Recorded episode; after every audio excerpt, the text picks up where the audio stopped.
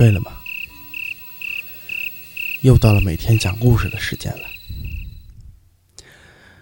南极姑娘这个故事，今天就是大结局了。之前我给你讲过两遍这个故事，但是没有一次讲到过结局。我知道，你和我一样都特别喜欢这个故事。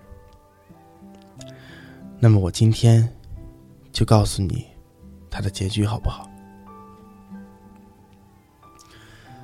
不知不觉三个月过去了，米娜开始每天趴在窗口张望，等待慢慢几夜后的日出，而我却感到一股浓浓的失落，因为我知道，当太阳出来以后，米娜就要离开了，回到她久违的故乡。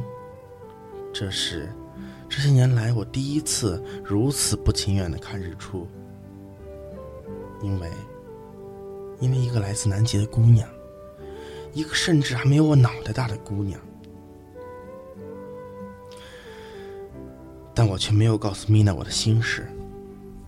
毕竟我不能挽留她，我也不可能跟她一起随着洋流飘到南极去。如果我再轻一点的话，理论上或许是可以的，但我毕竟是一只北极熊。一旦到了南极，就会变成一个无解的笑话。某一天，我忽然从睡梦中被叫醒，米娜兴奋地拉着我到外面，说：“太阳马上就要从地平线上升起来。”我陪着他在雪地里坐了不知道几个小时，太阳才终于羞涩的。从地平线上露出了一个角，但是没过多久，它又缓缓的落下去了。这一幕虽然短暂，但米娜却显得非常开心。她对我说：“大熊，极夜结束了，从今天开始，日出的时间会越来越长，你漫长的黑夜结束了。”嗯，我冲他别扭的笑了笑。怎么了，大熊？你应该开心不是吗？你等待的东西终于来了，不是吗？是啊，但是你就要走了。米娜忽然就不说话了，她低头想了一下。然后抬头望了望我，大熊，你再抱着我睡一次好吗？等下一次天亮，我再走好吗？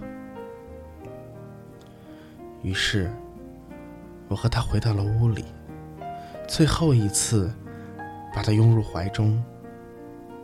他很快就睡着了，而我却一直清醒着，就这么看着他。看着他，直到天亮。第二天送他到岸边的时候，我一时想不到有什么要说的，既不知道该怎么告别，也不知道该怎么感谢这些日子的陪伴。大熊，我该走了。米娜。戳了我的屁股。嗯，米娜，塞欧拉拉，别整鸟语，我听不懂。这几个月，谢谢你了。你不必谢我，我觉得你应该离开这个地方。离开这里，去哪里呢？去南方，南极。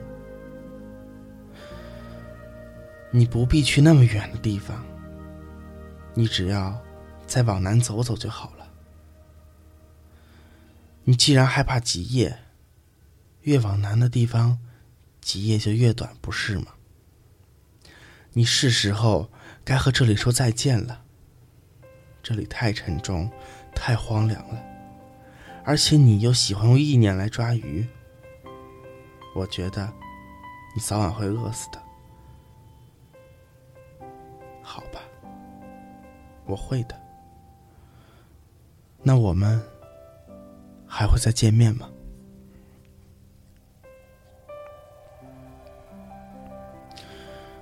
如果你愿意一直往南走的话，我会在世界的最南方等你。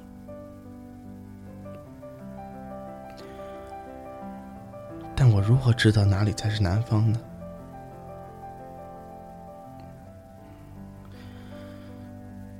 既然你已经在这个世界的最北方，那么未来，无论你朝哪个方向走，都注定是南方。